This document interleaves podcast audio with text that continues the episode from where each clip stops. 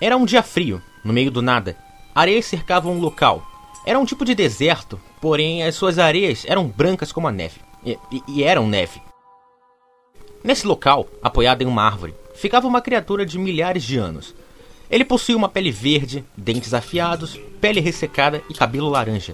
Era conhecido como o Guardião. E o que ele guardava, você me pergunta? Bem, ele protegia uma torre, uma torre especial que conectava o inferno e a terra. Ela servia de passagem para criaturas e seres que viajavam de reinos em reinos. Esta mesma torre já foi responsável por trazer paz e caos. O guardião, depois de centenas de anos, decidiu provar um dos frutos que estavam acima dele, quando de repente.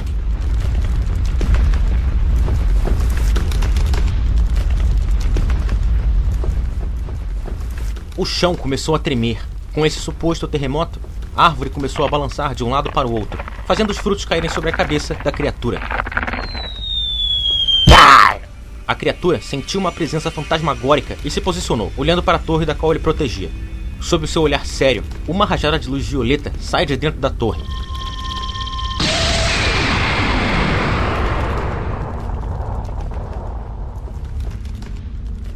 Abrindo um buraco nas nuvens negras que escondiam a luz do céu. O guardião olhou para cima e lá estava. Uma criatura fantasmagórica brilhante da cor violeta. Ela estava tão alta que parecia atingir o sol. O guardião assustado o encarava, ouvindo a risada da alma. livre! Finalmente livre! Após isso, a alma foi abaixando as suas chamas, fazendo ele descer até o guardião. Com um sorriso que ia de um olho até o outro, ele encarou o guardião e disse: Guardião, em que ano estamos? Respondeu o guardião: É, é no ano de 1970, senhor. É, não muito longe de Vladivostok. Bom saber. Após isso, em alta velocidade, a alma partiu para a cidade. É, aconteça o que acontecer, ao menos a culpa não vai ser minha.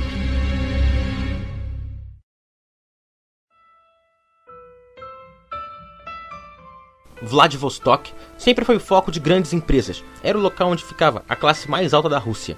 Mas não podemos falar de classe alta sem mencionar o Marco. Marco é um brasileiro que veio com seu pai para a Rússia aos seus 10 anos de idade. Atualmente, com seus 17 anos, Marco é dono da empresa Oi Marco, uma empresa focada na construção de museus gigantes com a intenção de colocar em exposição os fósseis encontrados na cidade de Vladivostok. Destruir todas aquelas lan houses parece ter valido a pena. Disse Marco, enquanto observava a cidade através dos vidros de seu escritório. Hum, sabe do que isso me lembra, Sara? Perguntou Marco para a inteligência artificial de seu prédio. A empresa Oi Marco já ajudou mais a população do que tem de cachorro na rua do Brasil. Olha que tem muito cachorro.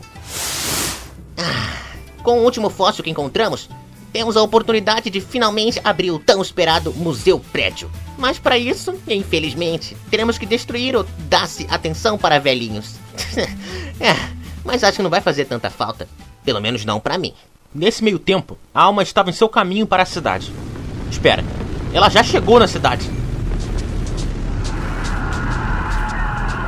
Gritaram os pedestres que estavam presenciando a chegada da alma na cidade. A alma passou tão rápido pela cidade, mas tão rápido, que quando passou pelo prédio de Marco, deu um susto nele, fazendo ele cair da cadeira. Bem, então a gente vai ter que. Ah, espero que ninguém tenha visto isso. Um dos guarda-costas de Marco arroba a porta e diz: Senhor, a cidade está sendo atacada por algo que parece ser um jato. Hã? O quê? Jato? Avisa o exército! Pro nosso azar, o exército não respondeu ao chamado. Mas isso não foi um motivo de pânico, porque a polícia local estava sempre à disposição. Atenção! Soldados, ouvidos em mim, disse Stefan, o comandante local. A cidade, todos e nós estamos sob ataque. A informação que recebemos é de que um tipo de jato está sobrevoando a cidade. Nossa missão é impedir que esse jato continue o seu caminho. Não queremos que nenhum bombardeio aconteça. Então ouçam, usemos nossas habilidades dadas pelo governo para o bem novamente. Sem falhas, sem medo, sem choro.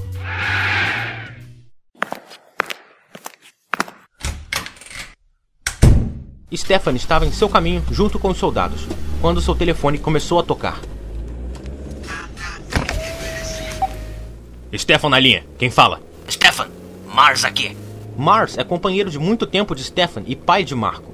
Stefan e Mars trabalham para a polícia, porém, Mars decidiu seguir a área de espionagem. Ele foi avisado pelo seu filho sobre o caso e estava a caminho da cidade.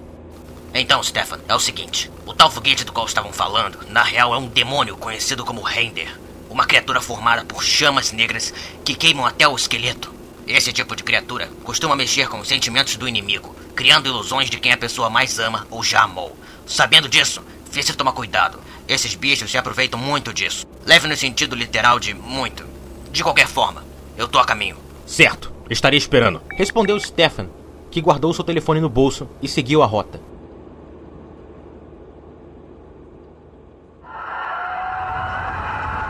Após tanto voar, a Alma finalmente encontrou um local de aterrissagem.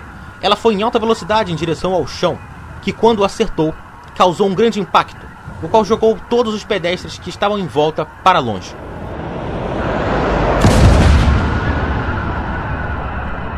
Agora que estou aqui, quem será o primeiro? Disse a Alma, em busca de um alvo. A Alma olhou de um lado para o outro, mas não tinha ninguém ali. Todos já haviam corrido de medo da criatura. É, já que ninguém apareceu para se candidatar, vou ter que ajudar as coisas por aqui. Daí, ele ergueu seu braço esquerdo, em com suas chamas violetas, transformou seu braço em um grande martelo e. Pare já, seu monstro! A alma parou por um segundo e olhou para baixo. Uma pequena menina com os cabelos loiros, de pele clara e com um arco rosa em sua cabeça, que possuía duas anteninhas, parecidas com a do Chapolin. Ela o ameaçava. Eu não vou deixar que você machuque meus amigos! Ela estava furiosa, tão furiosa, que não segurou e deu um soco na barriga dele. Toma essa! O soco da menina possuía coragem, mas não chegou nem a acertar a criatura, porque ele era uma alma e não tem como você tocar em algo que não existe. Ah, mas que broxante! Achei que os humanos tinham evoluído enquanto eu estava de férias. Mas de qualquer forma. A alma desfez o machado do seu braço esquerdo e disse para a menina: Já que teve tanta coragem, irei me render. Porém, me faz um favor antes.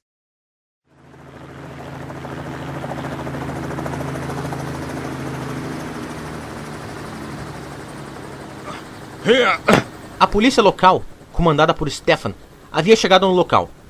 Stefan desceu de seu helicóptero e um dos soldados disse: Senhor, nós já cercamos a área com os soldados, exatamente como foi solicitado. Perfeito. Agora só precisamos encontrar Stefan, aquela ali é a sua filha? Disse Mars, enquanto apontava para a área da criatura. O quê? É ela mesmo? Espera. Mas aquela é a localização do monstro. Stefan olhou para o local onde foi localizada a criatura, mas lá no lugar estava a sua filha. Como eu imaginava. A criatura está utilizando a habilidade de se transformar em alguém que você ama. Exatamente como você me disse antes, Mars. Então Mars disse: Realmente, mas isso cria outra pergunta na real. Como sabemos se é ela? Isso não te deixa em dúvida? Stefan olhou para a suposta filha dele, enquanto a mesma também o olhava. Mas aquele olhar sério. Ele me deixa em dúvida. Pode ser que seja mesmo o monstro, mas o meu sexto sentido está me dizendo que é ela. Então, o plano é paralisar e levar para o centro de estudos. Só por precaução. Mars respondeu: Não seria mais fácil ligar para a escola de balé onde ela estaria frequentando agora? Sem essa. Se eu ligar para lá, eu vou acabar interrompendo a aula e. Não, quer, quer dizer. Melhor não. Temos que manter a linha do exército em privado. Ela pode acabar sendo descoberta se eu usar para esse tipo de coisa. A menina começou a se mexer e deu um passo em direção aos policiais. E. Ah! Ela tá vindo pra cá! Soldado, não atire! Soldado, não!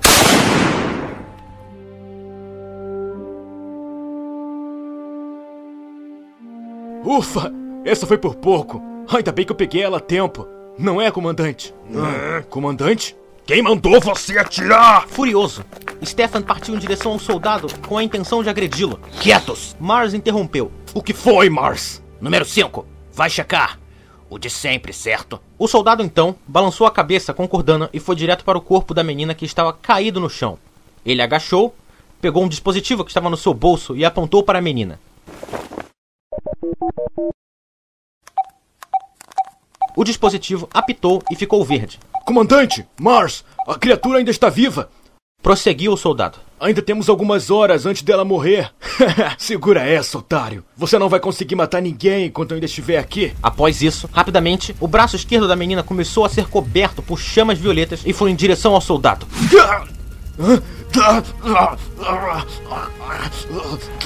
O braço da menina, que se esticou até o pescoço do soldado, fez ele largar o dispositivo e ficar de pé.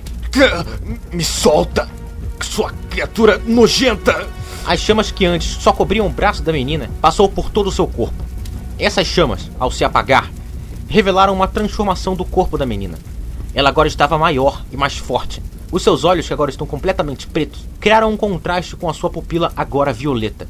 O sangue que estava saindo do seu corpo por ter levado um tiro agora são escuros. Eles vazam por sua boca, que agora possuem dentes afiados e mortais. Me solta, sua criatura nojenta! A menina, agora possuída pela alma, calmamente respondeu: Eu abro brecha para vagabundo fugir. Isso me acontece. Francamente, é? A criatura, ainda segurando o soldado pelo pescoço, ficou de pé e disse: Me faz um favor. Vá falar para os seus amigos que eu não vim aqui ficar. Quer saber? Deixa que eu faço isso.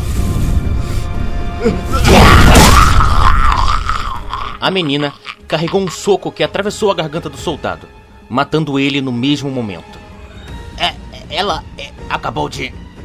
A criatura retirou seu punho da garganta do soldado, jogando seu corpo sangrando no chão, e disse: Primeira Kill Royale. You, you Kyoshigaro number one victory.